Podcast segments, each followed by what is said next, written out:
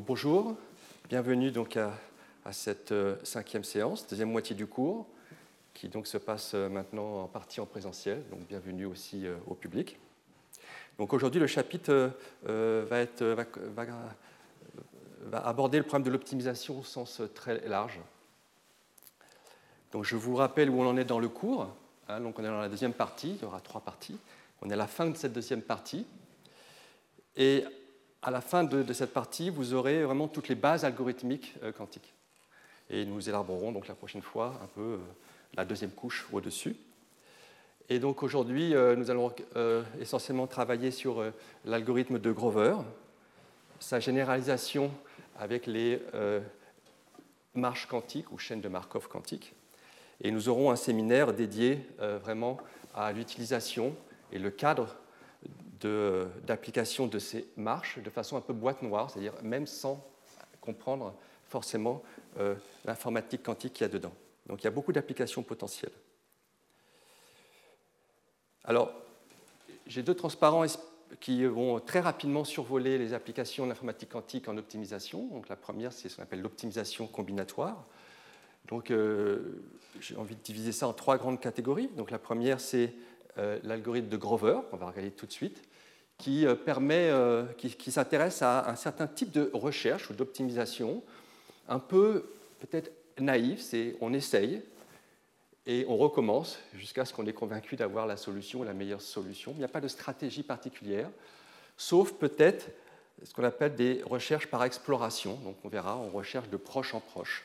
Et là, le gain est systématiquement quadratique, c'est-à-dire si on a un algorithme probabiliste qui réussit à trouver une solution ou un optimum en t essais, alors je vais avoir un algorithme quantique qui fonctionne en racine de t essais quantique. Alors en pratique, surtout dans le milieu industriel, on a souvent des heuristiques, c'est-à-dire des euh, façons de procéder qui fonctionnent en pratique, qu'on ne peut pas forcément toujours prouver. Alors j'ai mis ici quelques types d'heuristiques, donc euh, branch and bound, backtracking, éventuellement avec des choix probabilistes même. Et ici, encore une fois, lorsqu'il y a t étapes en classique, on peut montrer qu'on peut faire ce même travail en racine de t étapes. Et donc ici, le t, c'est le t pratique, hein, le t qui fonctionnerait en pratique, même s'il n'est pas prouvé, il existe, et on peut avoir une accélération encore quadratique. Donc une des applications, par exemple, c'est faire des algorithmes qu'on appelle de SAT solver. La dernière étape, donc euh, c'est euh, très large, ça être les algorithmes de Monte Carlo. C'est essentiellement euh, des façons de calculer des valeurs avec des variables probabilistes et estimer des quantités de ces variables. Par exemple, leur moyenne permet de résoudre un certain problème. Et donc ce qui est intéressant de mesurer ici, c'est combien d'échantillons de ces variables probabilistes il faut que je calcule. Combien de fois il faut que je relance mon algorithme pour avoir une nouvelle valeur probabiliste sachant que je veux calculer la moyenne de toutes les valeurs que je euh, peux calculer. Et bien, encore une fois, si en général il me faut t échantillons, en quantique il me faudra racine de t échantillons. Alors on a l'impression que toujours il y a un gain quadratique. Alors en fait, non, parce que souvent ces étapes sont des briques de base qui, sont, qui interagissent avec d'autres briques, et il va falloir optimiser l'ensemble de ces briques de base, et du coup le gain euh, au niveau de la complexité de la résolution du problème complet n'est souvent pas quadratique. Mais on voit ici qu'il est sans doute au plus quadratique. Et donc on va aborder dans ce cours l'algorithme de Grover, y compris les marches quantiques, et euh, je mentionnerai quelques applications euh, pour les méthodes de Monte Carlo. Alors la partie que je ne vais pas du tout aborder, mais qui existe, donc j'ai fait le choix de ne pas l'aborder dans cette série de cours, car elle est un peu technique, euh, néanmoins, elle existe, elle est active. Et donc, c'est l'optimisation continue. Donc, en général, on a une courbe. Ici, j'ai mis convexe et on veut trouver le minimum. Et euh, donc, euh, ça peut s'appliquer bien sûr à une très grande variété de, problèmes. Et souvent, il y a des méthodes qui consistent à calculer le gradient, faire des descentes de gradient. Et donc, notre fonction ici a beaucoup de variables, n, et bah, calculer le, gradient, en gros la dérivée de notre courbe, bah, il faudra euh, au moins euh, n étapes, hein, faire varier ces n variables. En quantique, il y a une façon de le faire en une seule étape. simplement parce que le gradient est un peu le calcul d'une fonction linéaire. Et il faut se rappeler de l'algorithme de Bernstein-Vazirani qui calcule un peu le coefficient de cette fonction linéaire en temps constant. Et donc il y a beaucoup d'applications, y compris des accélérations de méthodes algorithmiques très puissantes comme la programmation linéaire ou semi-définie. Et le challenge actuel, c'est de trouver une application qui soit vraiment compétitive avec euh, les méthodes heuristiques industrielles. Et ici, bien sûr, c'est euh, beaucoup moins clair actuellement. Donc ça, c'est voilà, le panorama très rapidement. Et donc on va nous, nous intéresser, va s'intéresser surtout à l'algorithme de Grover pour commencer, et euh, toutes les recherches qu'il a suscitées ensuite. Donc l'algorithme de Grover a été euh, découvert hein, il y a bien longtemps, en 1995, mais on va voir qu'il y a encore des algorithmes aujourd'hui qui sont découverts, qui utilisent cette primitive, ce qui est assez euh, fabuleux. le gain, comme on l'a vu, est plutôt polynomial, et euh, il faut mettre ça en contraste avec euh, le gain exponentiel de l'algorithme de Shor. En revanche, le champ d'application est bien, bien plus large. Donc, euh, modélisons le plus simplement possible ce problème. Donc, c'est encore un problème à oracle. Hein. Donc, on a une fonction qui part d'un ensemble n, donc je vais appeler crochet n pour aller plus vite. Donc, disons que c'est des entiers de 0 à n-1 et qui prend que deux valeurs 0, 1. Et on va appeler une solution x un entier tel que f de x égale 1. Donc l'ensemble des solutions, là c'est pour fixer les notations, ça me servira surtout pour les marges quantiques. Donc j'ai appelé M. Alors, des fois je dis solution ou euh, élément marqué, c'est l'ensemble des euh, x tel que f de x égale 1. Alors c'est un peu comme un cadenas, j'aime bien cette analogie. On a des clés, et puis pour savoir si la clé est bonne, il faut essayer la clé dans le cadenas. Alors, pourquoi j'aime bien cette analogie? Parce que je ne peux rien faire d'autre. Euh, je ne peux pas regarder la clé, je ne peux pas exploiter la structure de la clé. Donc la façon de modéliser cela mathématiquement, c'est que l'accès à la fonction est par oracle. C'est-à-dire que je dois demander à euh, une autre personne quelle est la valeur de la fonction en un entier que je donne. Je ne peux pas exploiter la structure de la fonction. Donc euh, ça, c'est quelque chose qu'on a l'habitude de faire hein, dans les précédents cours. Donc la complexité qui m'intéresse, c'est l'ensemble, euh, c'est le nombre de requêtes que je vais faire à cette fonction, et bien sûr aussi le temps et l'espace. Mais la complexité euh, la plus importante pour moi, c'est le nombre de requêtes à la fonction. Alors, il y a tellement peu de structure à ce problème, hein, il faut juste essayer qu'effectivement, d'un point de vue classique, même probabiliste, on n'a pas trop le choix, il faut essayer en gros toutes les clés. Dans le pire cas, euh, j'ai pas de chance, ça va être la dernière clé. Et même si je suis au hasard, si je prends une clé au hasard, il va falloir que j'essaye vraiment beaucoup, beaucoup de clés, toujours de l'ordre un nombre linéaire. Et donc l'algorithme de Grover, c'est qu'il suffit d'essayer racine de n fois, et bien sûr, on va questionner la fonction en superposition. Et le temps et l'espace sont plutôt bons en fait. Hein. Donc le temps, c'est-à-dire la taille de mon circuit, va être en racine de n avec un facteur logarithmique. Donc n, hein, c'est l'ensemble, c'est la taille hein, euh, de mon domaine. Et bien sûr, ici, je ne compte pas l'oracle. L'oracle, c'est censé être instantané le résultat. Et l'espace est aussi très petit. C'est peut-être aussi pour ça qu'on regarde les applications possibles en pratique, parce que c'est peu de bits quantiques, logarithmiques. Et encore une fois, ici, je ne compte pas l'oracle. Donc on va avoir quelques applications, et quand on aura des applications, il s'agira de coder l'oracle et d'inclure dans la complexité en temps le coût de l'oracle et euh, en termes de temps et d'espace. Alors voilà, comment résoudre ce problème? Alors euh, on, va faire peu de circuits aujourd'hui, un petit peu, et on va surtout euh, faire des interprétations géométriques. Donc on prend un peu de distance par rapport au cours précédent, parce qu'on peut, maintenant construire notre réflexion sur nos acquis. Alors, tous les algorithmes précédents quantiques, tous les circuits ont toujours euh, commencé de la même façon. Donc, quand on ne sait pas faire, on, regarde, on essaie de commencer de la même façon. Donc, pour simplifier, j'ai supposé que grand N était une puissance de 2, 2 puissance n, et qu'il n'y avait qu'une seule solution, hein. c'est-à-dire qu'un seul élément que j'appelle t, tel que f puissance t égale 1. Alors, j'ai pris une puissance de 2, parce que comme ça, je peux dire que je travaille sur petit n qubit. Et on avait vu que euh, bah, on, fait un Adamar, hein, une sorte de parallélisation sur tous les euh, bits quantique. Et après, on appelait la fonction avec cet, cet oracle, SF, qui met le résultat de la fonction dans la phase. Hein. On met un moins si f de x égale 1 et un plus si f de x égale 0. Et alors ce qui change, c'est maintenant je vais faire un dessin. Donc on part de 0, donc il n'y a que des zéros, et j'ai la parallélisation S. Donc S, c'est simplement la superposition sur tous les x. Et l'amplitude, c'est 1 sur euh, racine de 2 puissance 7. Donc je fais un dessin, S est ici. Et je vais appeler maintenant ma fonction. Alors euh, oui, il faut juste aussi que je mette t ici. Donc t est à peu près orthogonal. Hein. Si on regarde le produit scalaire entre t et s, s hein, c'est la superposition de tous les x, donc il y a t dedans, et l'amplitude c'est 1 sur racine de n. Donc c'est presque 0. L'angle me servira après, j'en parlerai après. Donc ils sont presque orthogonaux. Alors qu'est-ce qui se passe quand on appelle f Regardons. Bah, comme t est une solution, f de t égale 1, donc t va s'envoyer sur moins t. Et tous les autres ne bougent pas. Donc c'est bien une symétrie.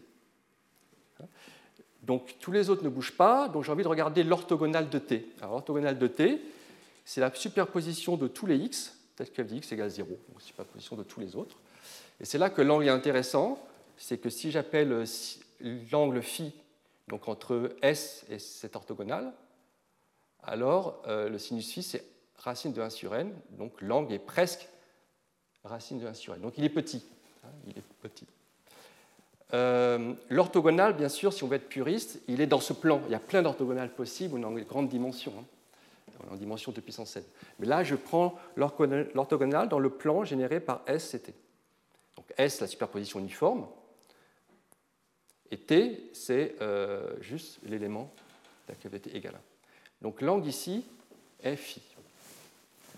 Bon, ce dessin me sert à exprimer quel va être l'état après l'appel de la fonction. C'est une symétrie. Bah, c'est une symétrie, au fond, par rapport à cette orthogonale. Hein. Donc euh, c'est très facile. Si l'angle était phi ici, après la symétrie, mon état est parti en dessous. Alors est-ce que je suis content? Euh, Je ne suis peut-être pas très content, j'ai l'impression que je suis parti du mauvais côté. Hein, j'aurais préféré euh, partir en haut. Donc comment partir en haut? Alors je pourrais refaire la même symétrie, mais je reviens au point de départ. Donc euh, ça marche pas. Donc il reste un vecteur que je n'ai pas exploité, c'est S. Donc faisons une symétrie par rapport à S. Faisons une symétrie par rapport à S. Ben, là, l'angle est 2 phi, donc je vais partir de l'autre côté. Donc après ces deux symétries, donc euh, je mets ma deuxième symétrie, je ne dis pas comment la faire, mais j'aimerais bien la faire. J'ai fait, en fait, produit de symétrie est une rotation. j'ai fait une rotation d'angle de phi. Vous vous rappelez, l'angle phi, c'est quasiment racine de 1 sur n. Donc ça, c'est ma brique de base, c'est ce qu'on appelle l'opérateur de Grover. Donc là, on vient de voir, juste en raisonnant avec presque un crayon, que cet opérateur nous permet de faire une rotation qui m'a envoyé, qui m'a fait me rapprocher S de mon état cible T en le faisant tourner de deux phi. Initialement, euh, mes états sont quasiment orthogonaux, pi sur 2. Je tourne d'environ euh, racine de 1 sur n. De combien de fois je vais devoir tourner en tout? Bah, Racine de n. Donc si je réitère ce bloc racine de n fois, alors j'ai fait le calcul exact, hein, mais euh, il faudra bien tourner un nombre entier euh, d'itérations, je n'ai pas le choix, donc ça va être un, entier. Je vais avoir mon état qui va se rapprocher de plus en plus jusqu'à être très proche de ma solution T. Alors très proche, je ne veux pas dire exactement, mais on fait des algorithmes euh, quantiques, donc entre autres pas exact, probabilistes. Donc j'ai donc maintenant une probabilité assez grande d'être en T, donc d'avoir trouvé ma solution, et ça me suffit. Et cette probabilité est même aussi proche que je veux euh, de 1 si euh, j'utilise des processus d'amplification euh, traditionnels. Mais pour moi, ça me suffit de me rapprocher suffisamment proche pour aujourd'hui. Alors, est-ce qu'on a fini? Alors, déjà, ce qu'on peut observer ici, c'est qu'on a effectivement joué avec cet angle, et cet angle est de l'ordre de racine de 1 sur n. Alors que si on avait été dans le monde probabiliste, les probabilistes sont de l'ordre de 1 sur n. Donc on voit que le fait d'avoir une autre métrique nous permet d'envisager ce gain quadratique. En revanche, on n'a pas fini parce que euh, je ne sais pas comment faire cette réflexion. Donc, un, un, algorithme quantique est la description d'un circuit avec peu de portes. Et une porte agit sur euh, très peu de bits quantiques. 2, 3, pas plus. Là, j'agis sur n bits quantiques. Donc, j'ai une intuition, mais je n'ai pas mon circuit. Pour terminer, il faut que je montre que ce circuit utilise très peu de portes, et en fait, il va utiliser de l'ordre de logarithme de grand n, c'est-à-dire petit n portes. Donc, intéressons-nous à, ce, à, cette réflexion. Bon, c'est une symétrie. Au fond, toutes les symétries sont à peu près les mêmes si on sait faire euh, le bon changement de base. Donc, on va faire une symétrie par rapport à la superposition uniforme. Et on sait créer la superposition uniforme. Hein. C'est ce Hadamard qu'on associe sur tous les euh, bits 0. On peut même le défaire. Donc, euh, voici ce qu'on va faire. Donc, on va défaire la superposition uniforme en appliquant Hadamard sur tous les bits. Donc, je vais revenir sur le bit 0. Puis, pour les autres états, il se passera autre chose. Je ne le mets pas ici. Et je vais faire un flip. Donc, je vais euh, mettre un plus ou moins en fonction de la valeur classique de mon état. Donc si je n'ai que des zéros, je ne fais rien. Et si j'ai un des bits qui n'est pas à zéro, je mets un moins 1 devant. C'est une transformation unitaire. Et je reconstruis, et donc je refais ma porte de Hadamard. Ici, j'ai bien une symétrie. Je fais changement de base, c'est bien une symétrie par rapport à S. Ça, faut s'en convaincre, mais c'est assez standard. La question, c'est en quoi est-ce que mon problème est plus facile maintenant? Bah, ici, je n'ai que n portes, donc ça c'est bien, j'ai que n Hadamard. Mais quelle est la complexité de cette fonction? Cette transformation unitaire, donc je suis un peu trop vite. Bah, il se trouve que c'est le S, ce n'est pas le SF, mais c'est le S d'une autre fonction qui est très simple. Et cette fonction, c'est la fonction de Dirac. Alors c'est au signe près.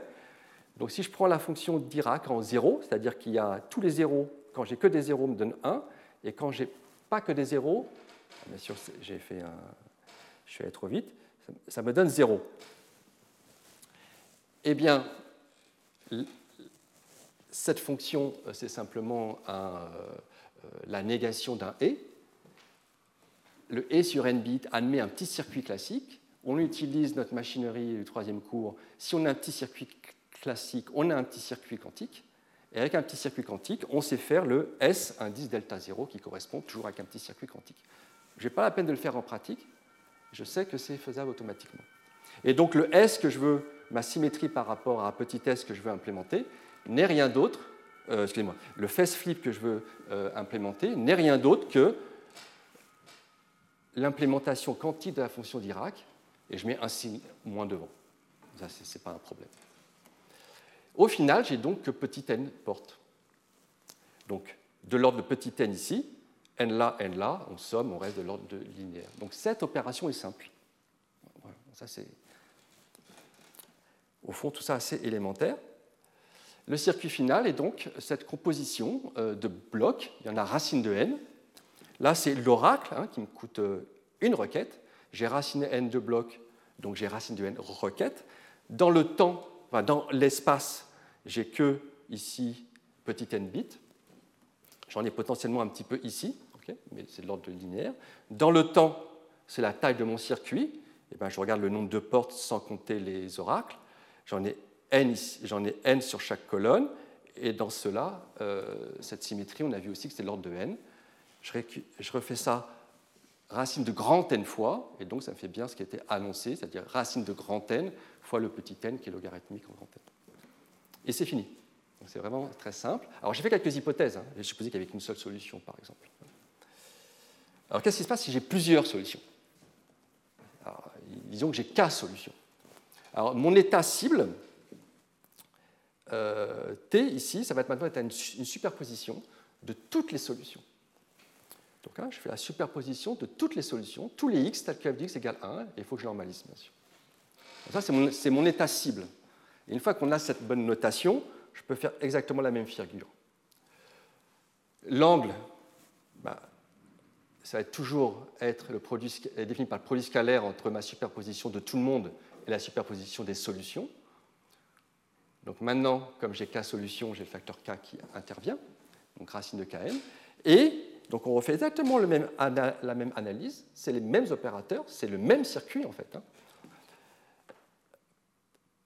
C'est le même circuit parce que l'appel à l'oracle fait toujours une symétrie par rapport à, par rapport à quoi? Par rapport à, l'orthogonale de t. Et donc, en racine maintenant de n sur le nombre de solutions k, on va se rapprocher de la superposition uniforme des solutions. Donc là, il suffit que j'en observe une, et ce qu'on obtient, c'est intéressant, c'est qu'on a une solution au hasard de façon uniforme sur toutes les solutions.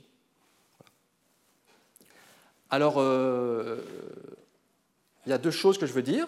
Déjà, oui, on, est proche de, notre état cible, mais pas exactement. Donc, des fois, on va observer des choses qui ne sont pas des solutions. C'est pas grave, il suffit d'appeler la fonction et de vérifier. Si on voit que ce n'est pas une solution, on recommence. On n'a pas de chance, mais on sait que ça. Il suffit de recommencer un petit peu et on, tombera sur une solution. Euh, l'autre chose, c'est que, OK, on tourne, on tourne, on tourne, puis si on continue de tourner, bah, on s'en va. Donc si je tourne trop, euh, je n'aurai pas de solution. En fait, il faut connaître le nombre de solutions. Donc si je le connais, c'est bon. Si je ne le connais pas, il y a un problème. Et là, c'est plus du tout euh, l'informatique quantique, c'est un problème classique. On a euh, un opérateur euh, qui nous permet un, algorithme qui nous trouve le nombre de solutions, enfin, qui, nous trouve une solution en cette complexité-là, mais le nombre de solutions est potentiellement inconnu. Comment faire? Alors, il y a deux façons de faire. La première, c'est supposons que K est inconnu, mais on a cette promesse, soit il n'y a pas de solution, soit quand il y en a, il y en a beaucoup. Donc il y en a au moins ce K0. Alors ce qu'on va faire, c'est qu'on va prendre un, nombre d'itérations. On, sait qu'il faudrait ce racine de n sur K0, mais le problème c'est qu'il y a potentiellement beaucoup plus de solutions et donc on peut louper. Ben, on va tirer le nombre euh, d'itérations au hasard. On ne va pas le faire dépasser ce nombre qui est suffisant. On va prendre au hasard. Et donc des fois ça ne marche pas, mais souvent ça va marcher. Ça c'est assez joli.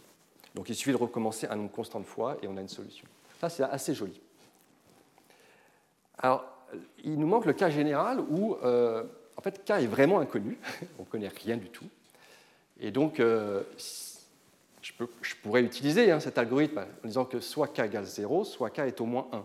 Mais c'est un peu dommage Hein, on va avoir une complexité qui dépend du nombre de solutions. Eh bien, il y a euh, un algorithme de proche en proche qui, on va dire, on va commencer par, par supposer qu'on est vraiment optimiste. C'est-à-dire qu'il suffit d'appliquer Grover une fois, le bloc Grover une fois. Et puis si ça ne marche pas, bah, on va augmenter. Et ce qui est joli, c'est qu'il suffit d'augmenter de façon géométrique. Donc on a envie de doubler à chaque fois le nombre d'itérations. Et jusqu'à racine de n, parce qu'on sait que ce n'est pas la peine de dépasser racine de n.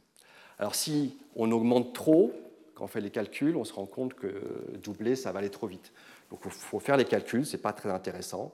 On augmente le nombre d'itérations par un facteur multiplicatif un peu plus grand que 1, donc 8 septièmes fonctionne.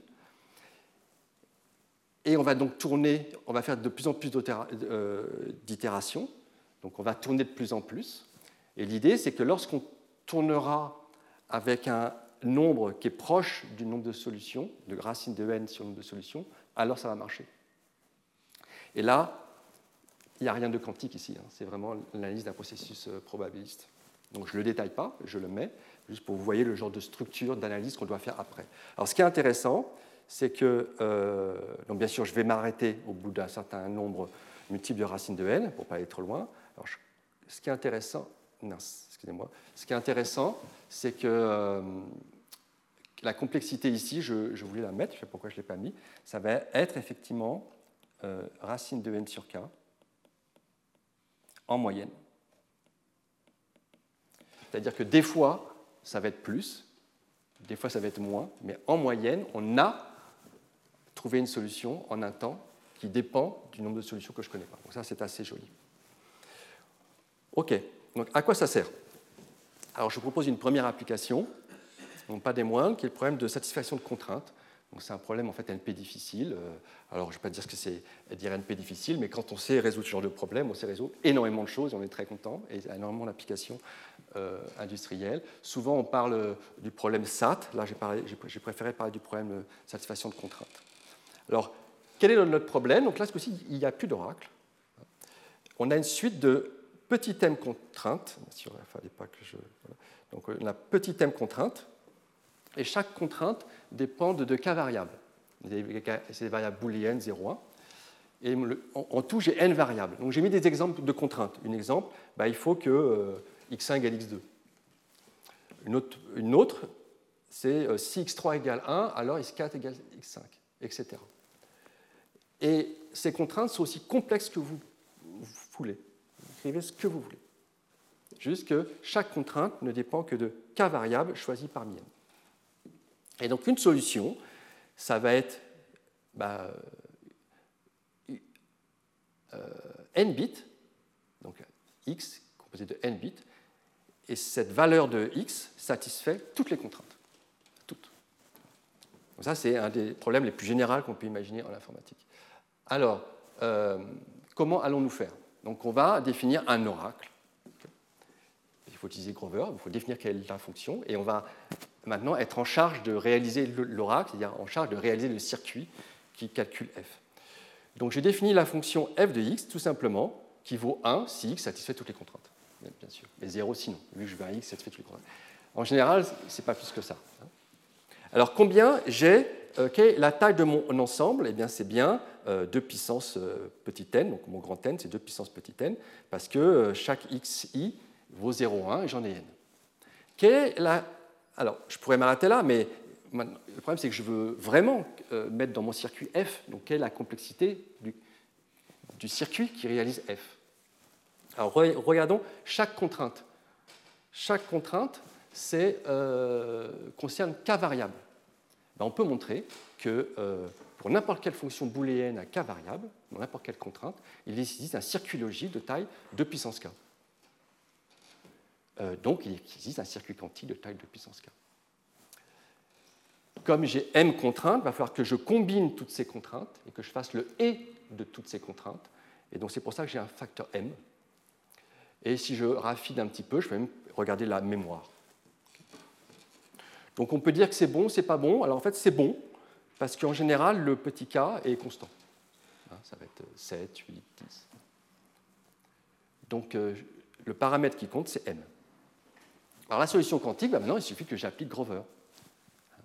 Donc l'algorithme de Grover nous dit que j'ai un temps qui va être donc en racine de n, de mon grand n, fois, alors là j'ai mis un terme qui n'existait pas, qui est la taille du circuit pour la fonction f. Bah, c'est ça qui est ici. Et le log de mon grand n qui est dû à Grover. Donc je remplace grand n égale, petit n, euh, pardon, log de grand n égale petit n, grand n égale 2 puissance n, et puis je vais supposer k égale constant, et j'arrive à quelque chose qui est l'ordre de 2 puissance n sur 2. C'est pas mal, hein par rapport à 2 puissance n, c'est quand même un gain. on peut dire soit polynomial, parce que c'est la racine de 2 puissance n. Maintenant, si on compare, c'est deux exponentiels différents, donc certains disent que c'est un gain exponentiel. Euh, le tilde, c'est pour dire que j'ai négligé des facteurs logarithmiques. Et l'espace, encore une fois, est assez petit. Hein? Alors, est-ce qu'en pratique, c'est bien? Alors, en pratique, en fait, il y a plein de stratégies pour résoudre ce genre de problème qui font mieux que ce 2 puissance n sur 2. Donc, il y a plein de solutions classiques qui fonctionnent euh, mieux, des solutions que j'appelle théoriques, c'est-à-dire qu'ici, on parle de complexité prouvée. Mais la bonne nouvelle, c'est que dans toutes ces, enfin, dans toutes celles que je connais, toutes ces euh, approches théoriques qui euh, complexité prouvée pour résoudre SAT ou ce problème qu'on appelle CSP, Grover peut aussi s'appliquer. Et on peut aussi mettre une racine carrée par-dessus. Là, je vous l'ai montré sur une stratégie simple qui consiste d'essayer, et ça ne marche pas, de recommencer. Vous en prenez n'importe quelle autre stratégie que celle que je connais, on aura encore ce gain. Donc ça, c'est quand même bien. Et il y a aussi des complexités pratiques. Donc là, je parlais d'heuristiques, par exemple, hein, qui ne sont pas des complexités prouvées. Mais encore une fois, je pourrais mettre une racine carrée. Et là, c'est une autre approche, en revanche, à l'aide de marches euh, quantiques que je ne vais pas détailler pour cette application. Mais je parlerai des marches quantiques. Donc cette première application est au fond assez satisfaisante. Une, autre application je vais, euh, qui a pris beaucoup de temps, là, donc ça c'est un résultat récent, 2019, donc je voulais le mentionner parce que euh, on voit que les applications de Grover euh, sont encore découvertes aujourd'hui. Donc c'est un problème, c'est comment améliorer la programmation dynamique. Donc programmation dynamique, hein, c'est un principe de programmation qui permet de décomposer un, problème en sous-problèmes, puis encore ces sous-problèmes en sous-problèmes, etc. Et on résout ensuite de proche en proche en, partant des petits sous-problèmes aux grands sous-problèmes. Et ce qui est important, c'est de stocker les résultats intermédiaires en général. Alors le principe, ben, euh, pendant très longtemps, on a cru qu'on pourrait très difficilement améliorer ce genre de paradigme euh, algorithmique. Une des raisons, c'est qu'il est important de tout explorer. Il faut vraiment regarder toutes les solutions pour tout recombiner. Ce n'est pas cette recherche de Grover où on essaye et on jette. Et en fait, euh, donc récemment, il a été montré qu'il était possible d'améliorer et euh, d'une façon dont on n'avait pas envisagé avant, c'est qu'en en fait, on ne va pas vraiment améliorer la programmation dynamique, donc on va garder une partie de programmation dynamique, et puis de temps en temps, on va se rendre compte que ce n'est pas la peine de faire la programmation dynamique si on avait un gain quadratique dans notre recherche. Et c'est exactement ce que fait Grover. Donc de temps en temps, on va faire des sauts dans notre programmation dynamique grâce à l'algorithme de Grover. C'est très technique, euh, mais c'est complètement classique dans le sens qu'on applique vraiment Grover comme sous-routine. Et ce qui est intéressant, c'est qu'ils ont réussi à améliorer euh, des problèmes très difficiles comme le voyageur de commerce. Voyageur de commerce, vous prenez une carte, vous avez N villes et vous voulez trouver le circuit le plus court qui passe par toutes ces villes une et une seule fois. Si vous voulez vraiment le circuit le plus court, euh, dans le cas le plus compliqué, il faut un temps 2 puissance n en classique, où n c'est le nombre de villes. Et en quantique, vous voyez, l'exposant est meilleur.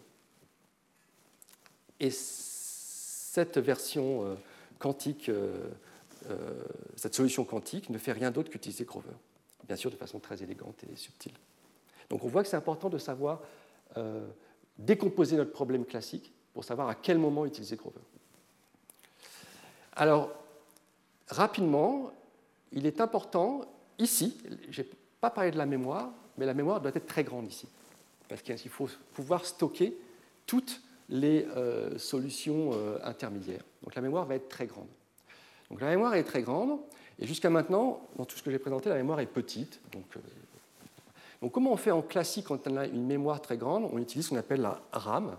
Donc là, j'ai pris un petit dessin pour dire que c'est un, un modèle plus rapide hein, que les machines de Turing, qui permettent d'accéder à un, élément de la mémoire qui est de taille grand N en temps logarithmique. Et la, façon de voir ça, c'est faire une recherche selon un arbre. Et pour avoir cette complexité en temps ici, il faut supposer qu'on a l'équivalent quantique de cette mémoire. Et euh, donc, il y a, ça s'appelle la quantum RAM. On peut même mettre un Q ici. Donc, il y a deux sortes de quantum RAM. Pour cet algorithme, on demande à pouvoir accéder en superposition à une mémoire classique. On pourra faire des requêtes en superposition. C'est au fond ce que fait l'oracle quantique quand on y réfléchit. On, met, euh, on demande quel est euh, f de x en superposition et f est classique. Donc rien d'autre que ça. Et puis il y a la quantum euh, RAM, mais pour laquelle la mémoire est elle-même quantique, c'est-à-dire accéder en superposition une mémoire qui est quantique. Donc je le précise, quand j'ai besoin de ça, parce que c'est un modèle de calcul plus fort que les circuits. Alors comme en calcul classique, hein, calcul classique, calcul avec RAM est plus rapide que les circuits, que la machine de Turing, mais c'est très accepté. En quantique, c'est débattu. Donc je termine ma parenthèse. Alors, on a fini avec Grover. Bon, est-ce qu'on peut faire un peu mieux que Grover? Donc, euh, euh, quelques temps après, on a réalisé qu'il y avait une boîte magnifique qui permettait euh, d'améliorer tout algorithme probabiliste qui ont une certaine structure. Donc voici ma structure. Donc le fait d'avoir vu Grover, on peut, on, peut, on peut, voir où est le problème de Grover dans cette entrée, je pense. Donc maintenant, ce qu'on a en entrée, c'est un algorithme probabiliste ou quantique, en fait. ici, on s'en fout. Donc cette méthode permet aussi d'améliorer des algorithmes quantiques. C'est intéressant. Donc je l'ai appelé A. Et, cet algorithme trouve une solution donc à mon problème, j'ai toujours mon oracle, avec une certaine probabilité epsilon. Et ce qu'on voudrait, bah, c'est trouver un algorithme qui trouve une solution à une probabilité constante, enfin une grande probabilité. Et pour moi, plus grande que 2 tiers suffit, parce que sinon, il suffit de recommencer plusieurs fois et on aura une grande probabilité de succès. Alors, euh, comment je peux faire ça? Donc ça, c'est mon problème. Alors, il faut modéliser un petit peu. Donc, ça veut dire quoi? Avoir un algorithme qui trouve une solution avec une probabilité au moins epsilon. C'est-à-dire que mon algorithme va me renvoyer un x avec une certaine probabilité, et la somme des probabilités qui correspondent aux solutions fait au moins epsilon. Quelle est la variante quantique? Ben, Il faut passer aux amplitudes. Eh ben, mon algorithme va me donner une superposition euh, d'états. Donc là, on retrouve mes x. Euh, ici, j'ai potentiellement euh, d'autres informations liées à mon calcul, donc je les laisse, je n'en ai pas besoin. Et ce qui est important, c'est quand je mesure x, eh bien la somme des carrés des amplitudes des x solutions est au moins epsilon. Ça, c'est mon modèle et c'est ce que j'ai à ma disposition. Alors, on sait que, étant donné, on l'a vu, hein, étant donné un algorithme probabiliste, on peut toujours le transformer en algorithme quantique qui satisfait ça, avec la même complexité. Donc, je peux au fond supposer que je commence par un algorithme qui satisfait ça. Et donc, euh, comment amplifier? Alors, façon probabiliste, quand vous avez euh, quelque chose qui marche avec probabilité epsilon, bah, il suffit de recommencer 1 sur epsilon fois. C'est pour ça que je dis en général, quand j'ai une probabilité euh, plus grande que 2 tiers, ça me suffit, parce qu'il suffit de recommencer un nombre constant deux fois et j'aurai une grande probabilité de succès. Je ne donne pas les détails, mais c'est assez simple à vérifier. Alors il faut recommencer 1 sur epsilon fois bah, A, et puis pour chaque x que j'ai, il faut que je vérifie que c'est une solution. Et je recommence jusqu'à ce que j'ai une solution. En quantique, donc sans surprise, il y a une racine carrée, il faut trouver où? Donc sur l'epsilon. on va vérifier ça rapidement. Donc vous voyez, ça a pris un petit peu de temps. Quelques années après, on a réalisé ça. Alors, la preuve est très similaire à, euh, ce qu'on a vu avant. Euh, donc, je vais appeler S, c'est plus la superposition uniforme, mais c'est l'état que me produit mon algorithme. Hein? donc c'est une superposition de X, puis j'ai enlevé les psi X parce que ça me gêne dans ma notation. Et donc c'est l'image par A d'une suite de bits tous à 0. Hein? c'est la première étape. Au début, au début, en l'entrée de mon circuit, je n'ai que des bits à 0. Je lance l'algorithme, j'obtiens cette superposition. Et puis mon état cible, bah, par analogie, ça va être la même superposition où je me, retire, où je me restreins aux solutions. Alors bien sûr, c'est plus normé, donc il faut que je renormalise, et comme par magie, c'est le facteur, euh, c'est la probabilité de succès epsilon qui intervient ici. Et je suppose que la probabilité de succès, c'est exactement epsilon ici, pour simplifier les calculs. On a vu, euh, comme pour Grover, que c'est un pas important, on peut s'y ramener. Puis regardons nos symétries. Alors il faut que je fasse mon dessin. Mon S est ici, mon T est là. Le T orthogonal, c'est comme d'habitude la même somme, mais euh, sans les, euh, euh, mais des éléments qui ne sont pas solutions. Et ce que j'ai oublié, c'est qu'il y a des amplitudes ici, hein, alpha x. Quel est l'angle? Bah, C'est le produit scalaire, et puis ça tombe bien, c'est exactement la même quantité, c'est racine de epsilon. Et puis il suffit d'implémenter Grover comme tout à l'heure. Donc ça va faire une symétrie par rapport à l'état S, qui est l'image de qui est l'état produit par mon algorithme, et une symétrie par rapport à l'orthogonale des solutions. Alors qu'est-ce qu'on sait déjà faire? Ben, Comme avant, la symétrie par orthogonale des solutions, c'est fait par ma fonction, donc c'est gratuit. Ce qui n'est pas gratuit, c'est la symétrie par rapport à l'état produit par l'algorithme. Ce n'est pas très compliqué parce que, en fait, mon algorithme avant, c'était juste une série de portes de Hadamard et si on remplaçait cette série de portes de Hadamard par l'algorithme. Donc, euh, pour déconstruire l'état S, bah, je vais appliquer l'inverse de l'algorithme. Il se trouvait que l'inverse de Hadamard, c'était Hadamard, donc je n'avais pas ce problème, mais en général, ce n'est pas le cas. L'inverse d'un circuit, je vous rappelle, il suffit de le parcourir pas de gauche à droite, mais de droite à gauche, et de remplacer chaque porte par son inverse. Donc la taille ne change pas. Euh, après, je fais la même chose qu'avant, et je refais l'algorithme. Tout ça fonctionne très bien, ça fait bien notre symétrie. Donc là, on voit l'importance d'avoir les bonnes notations et euh, d'avoir la bonne preuve qui, se généralise bien. Donc au final, on a un opérateur de Grover généralisé. On a remplacé euh, les portes de Hadamard par l'algorithme. Donc voici l'amplitude l'amplification d'amplitude. On part de l'état produit par notre algorithme. On fait une symétrie grâce à la fonction qui vérifie, en fait. L'équivalent classique, c'est qu'on vérifie que c'est une solution. On fait une symétrie par rapport à l'état produit de l'algorithme et on recommence. On fait ça un nombre de fois qui n'est plus racine de grand N, mais 1 sur racine de epsilon. Epsilon est la probabilité de succès. Donc ça, c'est très générique et, surtout, on voit que c'est un, énoncé un peu boîte noire. Hein. Vous pouvez prendre votre problème algorithmique euh, favori et essayer de voir quel gain vous pourriez avoir en regardant les solutions que vous avez. Il faut, vous voyez ici, dans l'énoncé, euh, avoir un algorithme qui, pour lequel on peut vérifier la solution. Et parfois, il y a un coût à la vérification. Donc c'est pour ça que dans la complexité, il faut bien mettre les deux. Alors on va l'appliquer maintenant, une autre fois, pour des problèmes euh, différents et des problèmes proches de la cryptographie, parce qu'on a vu que la cryptographie était confondue une des motivations du calcul quantique. Et puis aussi, c'est un problème qui va nous suivre, y compris jusque dans le séminaire.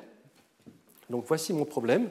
J'ai euh, une fonction dite de HH, c'est-à-dire qu'elle comporte comme une fonction aléatoire qui enverrait n valeurs sur euh, grand R valeurs. Et il y a des euh, problèmes euh, comment dire, qui ont été identifiés comme des niveaux de résistance à des attaques sur des systèmes cryptographiques basés sur des fonctions de HH. Donc il y en a trois. Un, c'est pré-image, l'autre, c'est seconde image, l'autre, c'est collision. Pour tous ces problèmes, il y a deux grandes techniques euh, et d'autres, mais lorsque la fonction est bien définie comme fonction aléatoire, eh bien, euh, c'est soit des recherches exhaustives, c'est qu'on cherche un à un, ou soit on utilise le paradoxe des anniversaires. Donc, quelque part, si on ne peut pas faire mieux que ces attaques-là, alors la fonction euh, ressemble à une fonction aléatoire. Alors, le premier problème, c'est, étant donné une image, on veut trouver un antécédent. Que nous ferait Grover ici? Ou amplitude d'amplification, comme on veut. Bah, j'ai combien d'antécédents possibles? N Donc euh, j'en prends un au hasard, il est bon avec probabilité 1 sur n. J'amplifie ça en quantique, je peux faire ça en racine de n en quantique. Donc on voit qu'on fait mieux que la recherche exhaustive classique, bien sûr. Donc il faudrait du coup réajuster la sécurité de certains protocoles qui utilisent les fonctions de hachage parce qu'on a une amélioration. Deuxième problème, on a déjà euh, on a un x qui est fixé et on veut trouver une autre valeur qui prend la même fonction, y, par h. Donc une fois que x est fixé, au fond, ben, on, peut se réduire au problème d'avant, ensuite poser z égale h de x, donc encore en quantique racine de n. Le dernier problème est plus subtil. On a le choix, il faut trouver deux valeurs différentes qui prennent la même valeur par h. Alors, euh, ok, donc réfléchissons. Euh, quel est mon espace de recherche? Bah, C'est toutes les paires possibles x, y. Donc combien j'ai de paires? J'ai n carré. n carré, donc euh, racine de n carré, c'est n. Donc c'est pas génial, parce que, mais c'est ce que me ferait Grover dans ce cas-là. c'est pas génial que ça revient à calculer toutes les valeurs de la fonction. Et je n'ai pas besoin de quantique, j'ai qu'à calculer toutes les valeurs, les trier, et je vais bien trouver s'il y a deux pareils. Alors il y a quand même un cas qui est intéressant lorsque R est petit, euh, c'est-à-dire lorsque euh, par exemple, R égale n. Alors là, il y a plein de collisions, il y a plein de paires XY, il y en a n. Et là, on a appliqué l'algorithme euh, de Grover ou l'amplification, c'est que le nombre de solutions, du coup, c'est n. Le nombre de candidats, c'est n carré. Donc, je peux faire en racine de n. C'est ce que me fait l'algorithme de Grover. Vous pouvez faire entre racine de n et n. Alors c'est pareil, c'est pas non plus génial parce que en disant les paradoxes des anniversaires, c'est ce qu'on peut s'en servir. En classique, on sait aussi faire en racine de n. Donc là, on voit que Grover ne fait pas mieux que le classique. En revanche, l'amplification d'amplitude va faire mieux. Donc je présente hein, cette, euh, euh, cette solution pour montrer un peu comment on peut justement utiliser ces techniques de façon boîte noire, de façon classique. Donc on est dans le cas où la fonction va de n dans n, et elle est aléatoire. On veut trouver une paire où xy ou h de x égale h de y. Alors le fait que h est aléatoire nous garantit, comme j'ai dit, qu'il y a beaucoup de collisions. J'appelle ça ces paires xy des collisions depuis tout à l'heure, c'est des collisions. Il nous garantit que pour la plupart des x, il existe un y tel que h y égale h de x. Donc euh, il y a vraiment beaucoup de collisions, c'est pour ça qu'il y en a un nombre linéaire. Alors voici la solution en 98, et qui ne correspond pas vraiment à la solution classique, et qui va faire mieux que racine de n, du coup. Donc c'est une sorte de paradoxe anniversaire quantique. On va commencer par euh, évaluer la fonction sur certaines valeurs fixées. Là, j'ai carrément marqué 0, 1 jusqu'à k-1, donc il y a k valeurs. C'est des valeurs de référence. Alors j'ai peut-être de la chance, peut-être que j'ai déjà trouvé une collision, mais en général, je n'ai pas trouvé. K, c'est un paramètre à fixer. Et maintenant, que fais-je? Je prends un i au hasard, une autre valeur au hasard. Et j'espère que euh, j'ai une collision avec les précédentes. Donc, cette étape ne me coûte qu'une seule requête. Cette étape me coûte k requêtes. C'est un précalcul. Ce que je vais amplifier, c'est uniquement l'algorithme. Donc, avec quelle probabilité l'algorithme réussit? Eh bien, je sais que, comme h est aléatoire, chacun de ces éléments, 0 à k-1, est en collision avec quelqu'un. Peut-être pas tous, mais presque tous. Donc, j'ai potentiellement k collisions ici je cherche dans un espace de taille à peu près n. Donc j'ai une chance k sur n d'en trouver une lorsque j'en prends un au hasard. J'ai une chance k sur n que i sont en collision avec celle-ci. Donc si j'amplifie, il suffit que je jitère cet algorithme racine de n sur k. Donc au total, la première étape qui est fixée est k, la deuxième racine de n sur k. On équilibre le k et on tombe sur racine cubique de n. Ça c'est assez joli. Et en revanche, on voit que j'ai besoin de toutes ces valeurs et j'ai besoin d'y accéder après de façon quantique. Et donc j'ai besoin de ce que j'appelle une QRAM. En revanche, c'est un accès quantique à une mémoire classique. Sinon, le nombre de requêtes euh, resterait ce qu'il est, mais le temps d'accès à la mémoire ne serait pas aussi rapide. Donc ça, c'est assez simple, mais c'est optimal. On ne peut pas faire mieux, et on verra ça dans deux cours. Alors ça, c'est le cas euh, qui est le plus utilisé en fait en cryptographie, qui a été résolu assez rapidement. Mais petit à petit, la communauté s'est intéressée à un autre cas qui est important en complexité. C'est le cas le plus difficile lorsqu'il n'y a peut-être qu'une seule paire de collisions. Alors quand est-ce que ça se produit?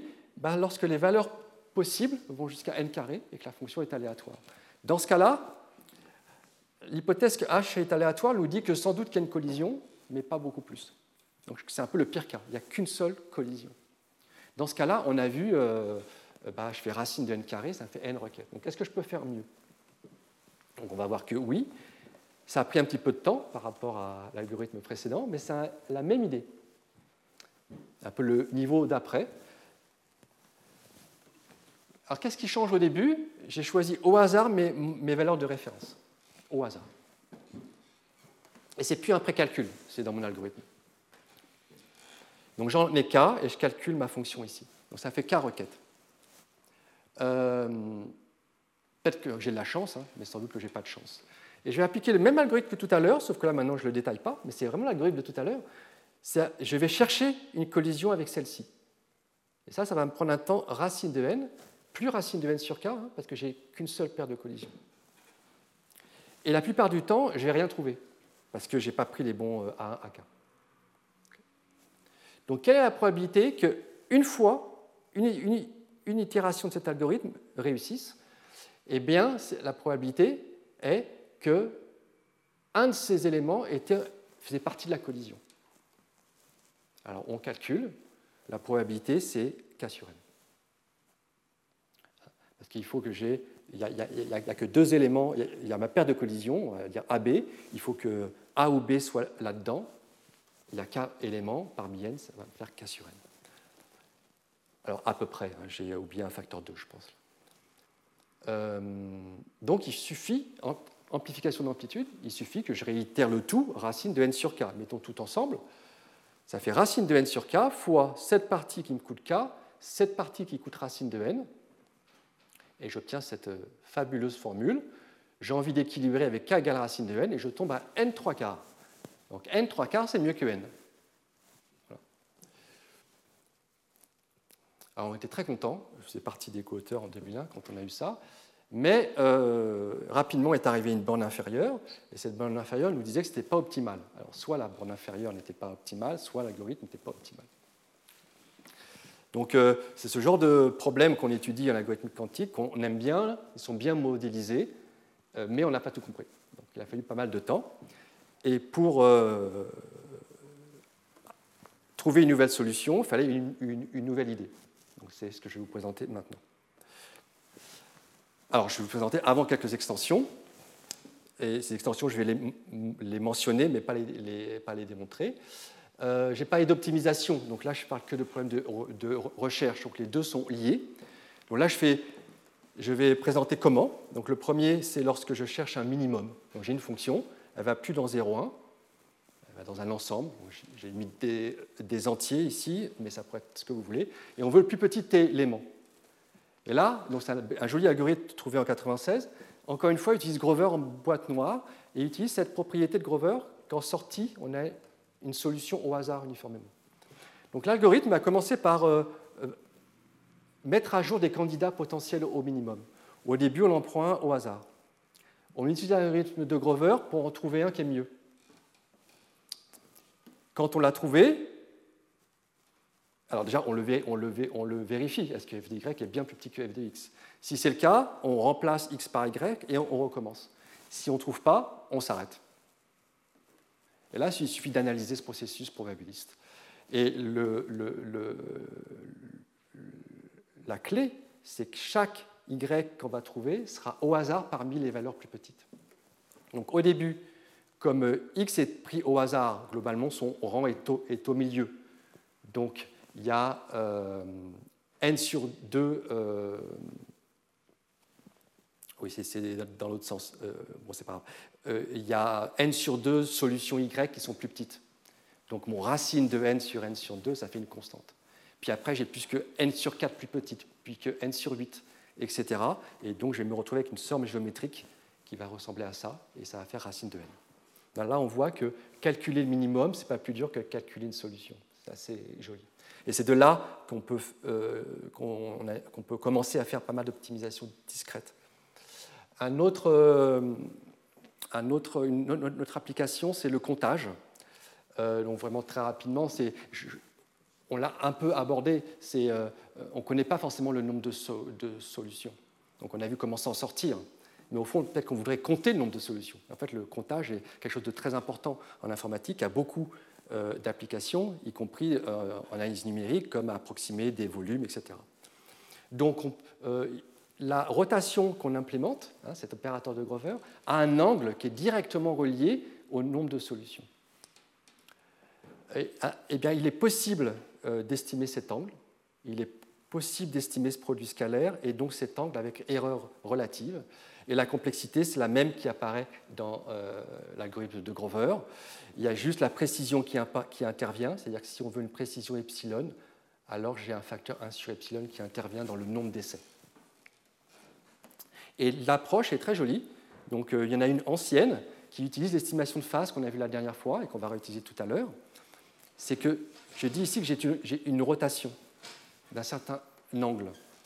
Donc en fait, j'ai un opérateur dont les valeurs propres sont euh, exponentielles i plus ou moins 2 phi.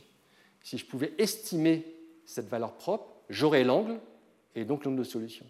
On a vu ça très rapidement la dernière fois, mais on sait le faire c'est l'opérateur d'estimation de phase qui intervient implicitement dans l'algorithme de Grover. Donc on peut le faire. Et donc ça, c'est en 2000, et regardez 20 ans après, c'est très joli, on s'est rendu compte qu'on n'avait pas besoin de faire ça. Il suffit de regarder de façon beaucoup plus proche cet algorithme itératif qui multipliait par 8 sur 7 le nombre d'itérations, et en fait voir quand est-ce qu'on aura le bon nombre d'itérations qui fait qu'on trouve très souvent une solution. Et dans ce cas-là, on aura le bon nombre d'itérations et on pourra estimer tous ces quantités. Donc c'est assez joli, très fin, euh, et beaucoup plus simple que ce qu'on faisait avant. Donc ça, c'est pour voir, voilà, une fois qu'on a cette brique de base, on peut aller dans plein de directions. Maintenant, ce qui m'a... Euh...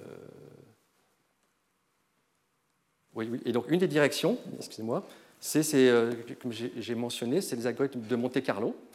Donc les algorithmes de Monte Carlo, euh, consiste à, au fond à créer une variable aléatoire de façon algorithmique, donc qui prend la valeur x avec la probabilité px.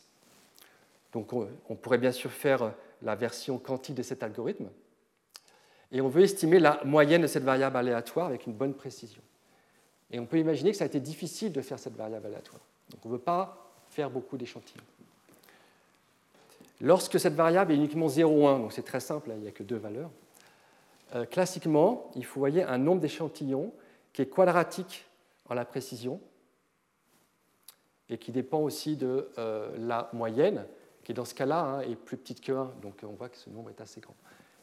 Donc sans surprise, en quantique, on a un gain quadratique, encore une fois. Et on a un gain quadratique même si on ne connaît pas a priori euh, la moyenne. Le cas général, dans le cas général,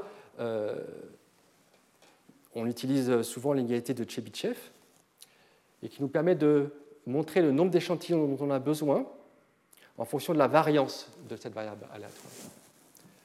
Et euh, encore une fois, sans surprise en quantique, on a un gain euh, quadratique. Et ça, c'est, encore une fois, j'insiste, c'est des briques de base importantes, parce que vous avez beaucoup d'algorithmes qui sont construits euh, sur cette technique. Et donc, en les décortiquant, vous obtenez un gain quadratique qu'il faut exploiter. Donc, nombreuses applications.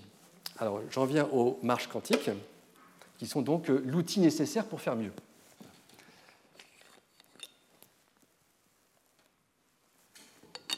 Donc, ce que je vais présenter ici va être repris dans le séminaire après. Donc, l'idée, c'est de vraiment définir les concepts de base, et on aura après une utilisation plus explicite après. Alors, il faut définir ce qu'est une marche aléatoire. Donc, euh, pour définir une marche aléatoire, il faut définir un, graphe, c'est-à-dire un ensemble de sommets. Donc, sommets, c'est des points qui sont reliés par des arêtes qui sont des traits. Donc une façon de voir, euh, c'est que les sommets, c'est des individus, et les arêtes, c'est une relation entre deux individus. Euh, par exemple, ils se connaissent, ou encore ils sont amis sur un réseau social, ou encore les sommets, c'est des métros, c'est des stations de métro, et les arêtes veut dire que les deux stations sont reliées. Alors qu'est-ce qu'une marche aléatoire bah, une... On peut aussi dire que les sommets, c'est des intersections, de rues et euh, les arêtes des rues. Et donc, euh, une façon de. Donc, la notion de marche, c'est imaginer une promenade aléatoire dans, dans une ville. Donc, à chaque nœud, on parle de S, par exemple, ici, on, va choisir une direction au hasard. Donc, euh, ici, comme j'ai quatre directions, bah, les probabilités de transition sont un quart. Donc, avec probabilité un quart, je vais aller dans n'importe laquelle de ces directions. Donc, par exemple, je me déplace ici. Là, je n'ai plus que trois voisins, donc les probabilités sont un tiers. Et je me déplace ainsi de suite. Et puis à un moment, bah, donc là, je m'arrête, je suis en T. Alors ça, c'est une marche aléatoire. Alors, marches aléatoires sont très utilisées hein, pour plein de choses. D'un point de vue complètement algorithmique, c'est euh, une, algorithmique intéressante pour savoir s'il y a un lien entre deux, entre deux points. Ça sert aussi à mélanger, donc à produire de l'aléa qui va être difficile. Ça peut être utilisé en cryptographie. Ça sert aussi à modéliser, analyser des comportements. Et, et aussi, donc, ça sert à concevoir des algorithmes. Alors, la difficulté, on va le voir, c'est qu'on voit que pour se rendre de S à T, au fond, on a oublié d'où on était parti. Donc là, il y a un concept qui peut être euh, euh, contradictoire avec euh, le calcul quantique, puisque tout calcul est réversible. Alors, on peut définir le problème de Grover maintenant sur ce graphe. Donc, il y a une version marche aléatoire du problème de Grover. Donc, mes clés maintenant, bah, j'ai toujours n clés, hein, mais elles sont distribuées sur les nœuds de mon graphe. Je veux toujours trouver euh, donc, euh, un élément tel que x égale 1, donc je veux trouver une clé, mais pour pouvoir essayer la clé, je dois aller là où elle est. Donc, dit autrement, pour calculer la fonction f, je dois aller sur le sommet x. Donc ça me prend du temps, il faut que j'y aille. Donc ça s'appelle une contrainte spatiale. Une autre modélisation, c'est, euh, on peut imaginer un petit robot qui cherche euh, quelque chose et, ben, il faut qu'il parcourt le graphe pour le trouver. Alors, il a été montré qu'on peut toujours résoudre Grover avec un gain quadratique dans plusieurs cas, avant de vraiment définir les marches aléatoires. C'est intéressant. Donc, le graphe complet, en fait, on réfléchit, c'est Grover, on peut aller partout. En fait, la première marche quantique qu'on a pu faire. Il a été montré qu'on euh, peut définir un grover sur l'hypercube, toujours avec un gain quadratique. Donc l'hypercube, c'est juste un graphe avec très très peu d'arêtes. Et puis on peut aussi sur une grille de dimension 2. Ça, c'est assez intéressant. Mais il manquait un cadre un peu général. On remarque que tous ces euh, graphes sont de degrés bornés, par exemple. Euh, de degrés constants, c'est toujours le même degré. Alors, quelles sont les complexités? Quelles sont les euh, qu'on va devoir considérer? Hein, Il n'y a pas, pour bien modéliser le problème, il n'y a pas que l'évaluation de la, de la fonction. Il faut que je me dise le fait que je dois aller à un endroit pour calculer la fonction. Donc j'ai trois opérations de base qui vont être importantes. La première, j'ai appelé le setup, c'est le fait de pouvoir euh, préparer une superposition initiale euh, uniforme, donc une distribution aléatoire complètement uniforme. C'est-à-dire, au début, aller sur un nœud au hasard. Donc, au fond, ne pas utiliser le graphe, mais aller sur un nœud au hasard. L'autre, c'est vérifier, une fois que je suis sur le bon nœud, que la fonction vaut bien 1. Et euh, donc, en général, ça, ça me coûte 1, bien sûr. Et enfin, il y a la mise à jour, c'est le fait, le couple de se déplacer. Donc, c'est combien d'étapes je vais, combien de déplacements je vais devoir faire sur le graphe. Donc j'ai ces trois mesures-là. combien de fois je vais faire setup, combien de fois je vais faire checking, combien de fois je vais faire update. Et puis il y a aussi le fait que c'est, on va le voir, que pour nos applications qui vont être euh, euh, un, peu, subtiles, les coûts ne vont pas être, être immédiats, ne vont pas être simplement 1. Un autre paramètre important, bah, c'est toujours la probabilité de succès, epsilon. Et l'autre, c'est cette matrice de déplacement, c'est-à-dire quelle est la probabilité d'aller d'un sommet vers un autre? C'est simplement euh, le, la matrice, euh, c'est un peu le graphe qui est encodé, hein, où euh, on a mis sur l'entrée UV un nombre, s'il y a une arête entre U et V, qui est 1 sur le degré. Et c'est une matrice, donc elle a des valeurs propres. Il y en a une qui est 1, qui correspond à la distribution uniforme, effectivement. Si je suis sur un état complètement uniformement aléatoire et que je fais une étape de ma marche aléatoire, je reste uniforme. Et puis il y a une autre valeur, propre, je ne sais pas laquelle c'est, mais ce qui m'intéresse, c'est l'écart entre ces deux valeurs propres que j'appelle delta. Alors comment je vais chercher avec une marche aléatoire? Alors vous voyez, c'est cet effort qu'on fait euh, dans ce genre de recherche, c'est qu'on définit un cadre probabiliste classique et on va dire où est-ce qu'on peut faire une, accélération quantique. Donc il faut comprendre ce cadre probabiliste. Comment je pourrais chercher avec une marche aléatoire? Bah, D'abord, je pourrais prendre un sommet au hasard et vérifier que f de x égale 1. Donc ça, c'est le mélange.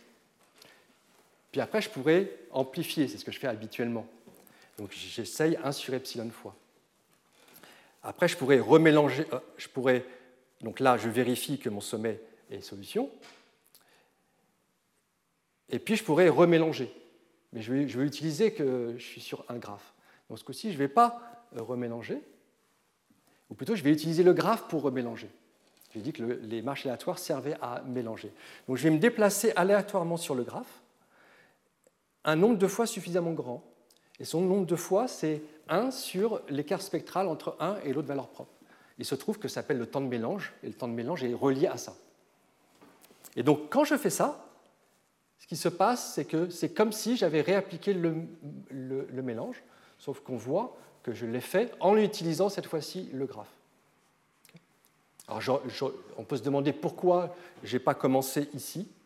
Il se trouve pour les raisons techniques, c'est important de d'abord bien mélanger être sûr qu'on a bien mélangé. Et puis si je ne trouve pas, au bout d'un certain moment, je dis qu'il n'y a pas de solution. Donc on revoit, c'est rien d'autre que essayer plusieurs fois, sauf que quand je réessaye, j'utilise le graphe pour mélanger. Donc, cet algorithme trouve une solution. Sa complexité, ça va être la complexité de prendre un sommet au hasard. Et là, on voit que c'est un setup, mais le setup, bah, ça dépend du graphe. Combien de temps ça va me mettre pour bien me mélanger? Ça dépend des graphes. Nombre d'itérations. À chaque itération, je vérifie et je fais plusieurs déplacements sur mon graphe. Donc là, vous avez plein de problèmes classique que vous pouvez modéliser comme ça. Et donc, sans surprise, en quantique, on va mettre des racines carrées. Alors, celle qui est euh, Sans surprise, c'est devant le epsilon, comme pour Grover. Celle qui est plus surprenante, c'est sur le paramètre delta.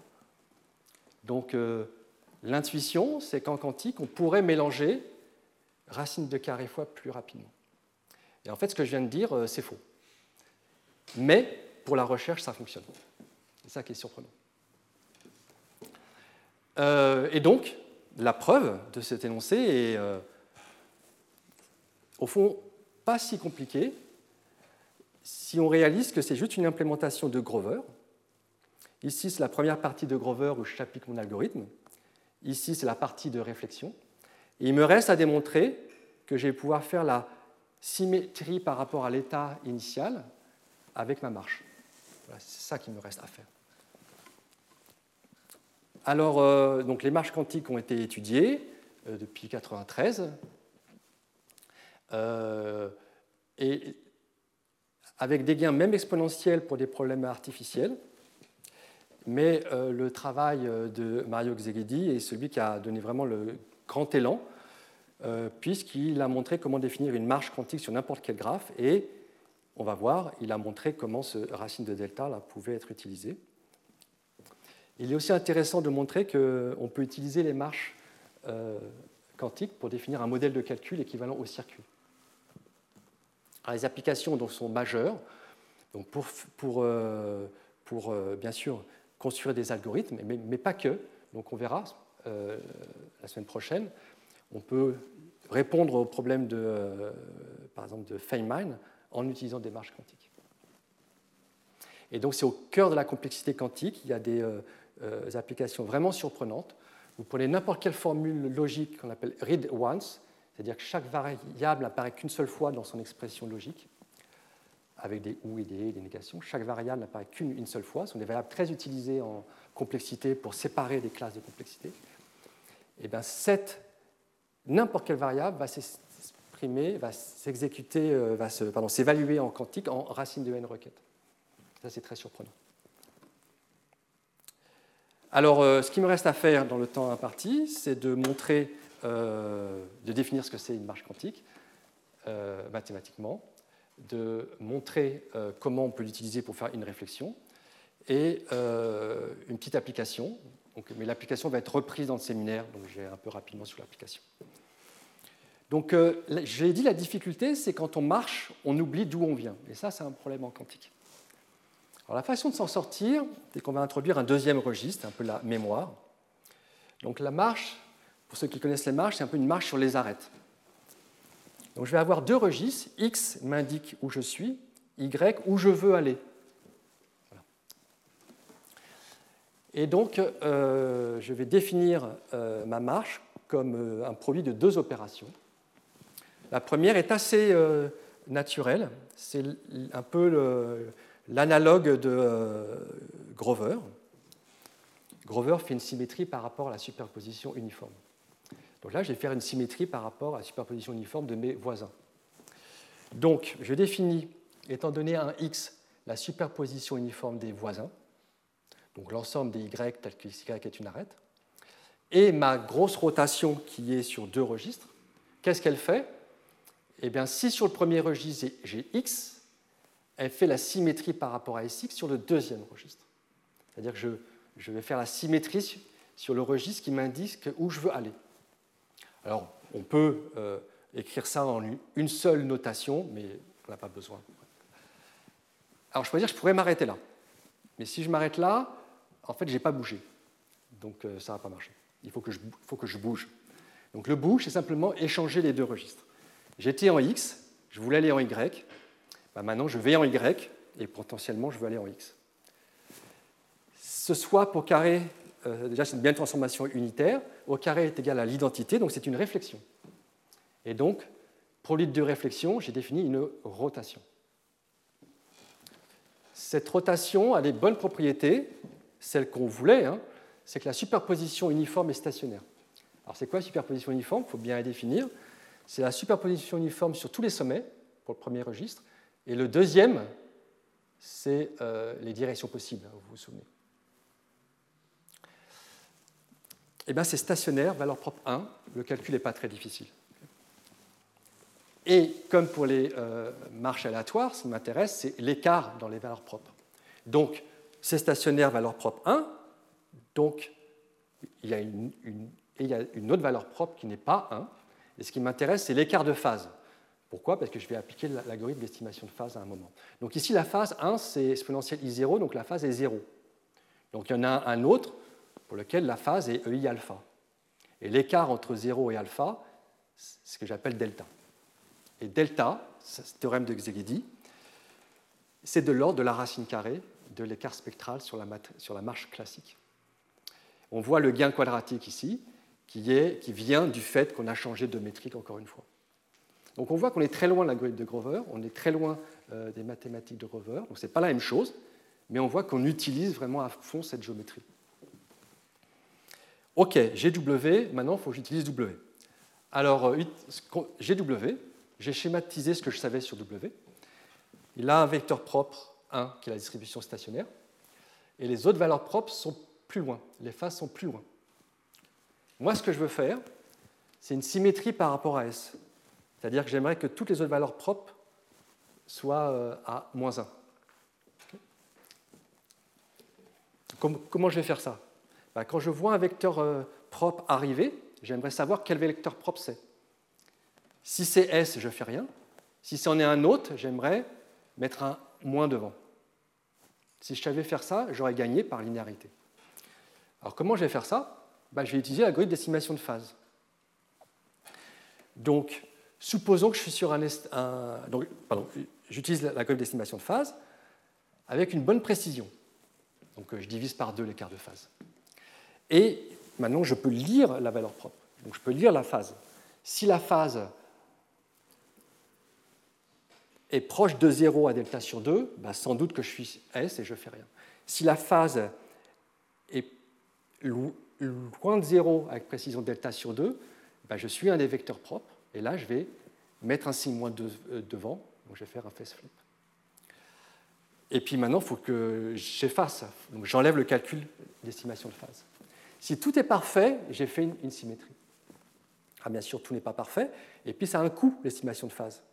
Il y a un coût. Ben, par magie, on avait vu hein, la semaine dernière que le coût est relié à la précision. Plus précisément, si je veux une précision 1 sur t, il me faut t itérations de mon état W, de ma matrice W. Donc, faire ma symétrie va nécessiter de l'ordre de 1 sur delta application de W, que j'ai appelé update. Donc, j'ai implémenté une symétrie avec 1 sur racine de, du coup, le petit delta, euh, qui était l'écart euh, classique, marche quantique. Donc ça, ça termine la preuve de pourquoi je peux faire une symétrie et du coup pourquoi, euh, pardon, et du coup pourquoi j'ai pu mettre des racines carrées devant le delta. Alors, donc, très rapidement, euh, application. Application pour avoir un algorithme plus rapide là où nous avons échoué. C'était l'algorithme de recherche de collision. Dans le cas difficile, où il y avait potentiellement une seule. J'ai remis exactement l'algorithme tel que je l'avais mis la dernière fois. Donc, je, je choisissais des éléments au hasard, et puis je cherchais une collision avec eux, et si ça ne marchait pas, eh ben, j'amplifiais. L'idée, c'est que déjà ici, on, a quand même, j'ai dit sans doute que ça marche, sans doute qu'on n'avait pas de collision ici. Mais finalement, on a quand même une probabilité d'avoir une collision. La probabilité d'avoir, on l'a calculé, d'avoir un élément de la paire de collisions, c'est K sur N. La probabilité d'en avoir deux, c'est K sur N carré. C'est pas si mal. Donc ce qu'on va faire, c'est qu'on va supprimer cette partie-là et simplement essayer d'amplifier cette partie, donc euh, carrément trouver quel élément où la paire de collision est dedans avec une marche quantique. Donc il suffit de définir la marche, et ça devrait me prendre que très peu d'instants, et j'aurai terminé. Donc la marche, ça va être sur ces valeurs, hein, A1, A2, AK, sur lesquelles je veux calculer ma fonction. Donc là, j'ai mis les, euh, donc les indices où je veux calculer ma fonction. Donc mon graphe, c'est un sous c'est est étiqueté, si vous voulez, par des sous-ensembles de taille petit k. Et combien j'ai de, de, valeurs possibles, grand N. Et quand est-ce que deux sous-ensembles sont reliés? Bah, Lorsque j'ai enlevé un élément et que je l'ai remplacé par un nouveau, c'est-à-dire quand il diffère de deux valeurs. Donc là, on voit ici, j'enlève 5, je le remplace par 3. J'enlève 8, je le remplace par 10. Et à chaque fois, je vais maintenir ma fonction évaluée sur cet ensemble. Et je vais être content lorsque je trouve une paire de collisions. Je dirais qu'un sous-ensemble est marqué lorsque j'ai une paire de collisions. Donc je ne fais rien d'autre que hein, l'algorithme précédent. Je me restreins à k valeurs, et plutôt que de tout jeter et de recommencer, je remplace les valeurs une par une. Et je suis content lorsque j'ai trouvé une collision. Alors, quels sont les coûts? Alors d'abord, c'est une marche sur un, sur un graphe qui est très connu, qui s'appelle le graphe de, Johnson, donc bien étudié, pas besoin de calculer, on connaît l'écart spectral 1 sur k. Euh, probabilité de succès, ben, je l'ai dit tout à l'heure, hein, il faut que j'ai deux éléments de ma collision qui soient dedans, k sur n au carré. On applique le théorème, donc, euh, qui va me dire que la complexité totale dépend du setup, du checking et de l'update. C'est quoi le setup? C'est de créer une superposition uniforme de tous les sommets. Et tous les sommets, c'est quoi? C'est des sous-ensembles de taille petit k. Bon, ça, en fond, ça ne coûte pas grand-chose. Mais le problème, c'est que je veux avoir calculé la fonction sur ces sous-ensembles. Donc, ça va me coûter k requêtes. J'itère 1 sur la racine carrée la probabilité de succès. Vérifier, c'est quoi? C'est avoir un élément en collision, mais j'ai déjà calculé toutes les valeurs de h. En fait, ça ne demande rien en termes de requête. Et l'update, c'est enlever un élément et le remplacer par un nouveau. Donc il va falloir que je mette à jour la valeur de la fonction sur ce nouvel élément. Donc ça va me coûter 1. On a une expression du coup maintenant qui va dépendre de k et de n. On optimise et on obtient n de tiers qui est mieux que n 3k. On peut faire le même travail sur le euh, temps et l'espace et on trouve encore n de tiers. Mais ici, j'ai eu besoin d'une mémoire quantique à accès quantique. Et la bonne nouvelle, c'est que c'est optimal. Donc là, c'est intéressant de voir qu'on a construit un objet, une méthodologie algorithmique pour résoudre un problème. Euh, il fallait une nouvelle idée, et donc bien sûr, il y a eu beaucoup d'autres applications ensuite. Alors pour terminer le cours, euh, comme d'habitude, je mets quelques références pour approfondir ou pour ouvrir. Alors, euh, la première est un peu ancienne, mais fait toujours date, est toujours citée. Énormément de briques de base pour étudier des problèmes sur les graphes plus court chemin, AF couvrant minimal, etc. Le deuxième, et ceux qui suivent, sont des techniques euh, euh, euh, algorithmiques, sont les équivalents quantiques de paradigmes de programmation classique que j'ai mentionnés, donc backtracking, branch and bound et programmation dynamique. Le dernier est une est un résultat qui montre comment on peut euh, sparsifier les graphes, c'est-à-dire avoir une représentation euh, très compacte de graphes qui euh, les représente bien et qui permet de traiter des données, de compresser des données massives sans perte d'information. C'est très important dans l'ère du big data. Et ce qui est intéressant, comme je mentionnais, c'est que c'est un, un, très bel article qui a eu beaucoup d'impact et quelque part, il n'utilise que Grover. Donc on voit qu'ici, il faut avoir une bonne connaissance de l'algorithmique classique, une bonne connaissance des, outils euh, quantiques, et ensemble, on arrive avec de nouvelles idées et de nouvelles, euh, euh, parfois même d'idées de programmation classique. Donc au passage, ils font d'ailleurs des améliorations classiques. Et j'ai choisi de mentionner trois thèses donc, d'étudiants que j'ai encadrés ou co-encadrés pour faire un peu de publicité pour eux, mais c'est aussi pour euh, montrer que c'est un axe de recherche très actif euh, qui, euh, dans, lequel j'invite les étudiants à s'investir. Et on voit aussi donc le premier, c'est la thèse de notre oratrice, qui donne tout un cadre d'utilisation des marches quantiques encore plus complexe que ce que j'ai présenté, y compris des marches quantiques qui appellent elles-mêmes d'autres marches quantiques. Donc c'est vraiment un, cadre très joli. L'autre, c'est comment utiliser euh, tous ces concepts pour euh, faire de la cryptanalyse. pour la cryptographie à base de, de réseaux euclidiens. Et le dernier, bah, c'est tout ce qui concerne un peu les, les, applications de cette nouvelle méthode de Monte Carlo quantique. Et je vous invite bien sûr à rester pour le séminaire du cours. Merci.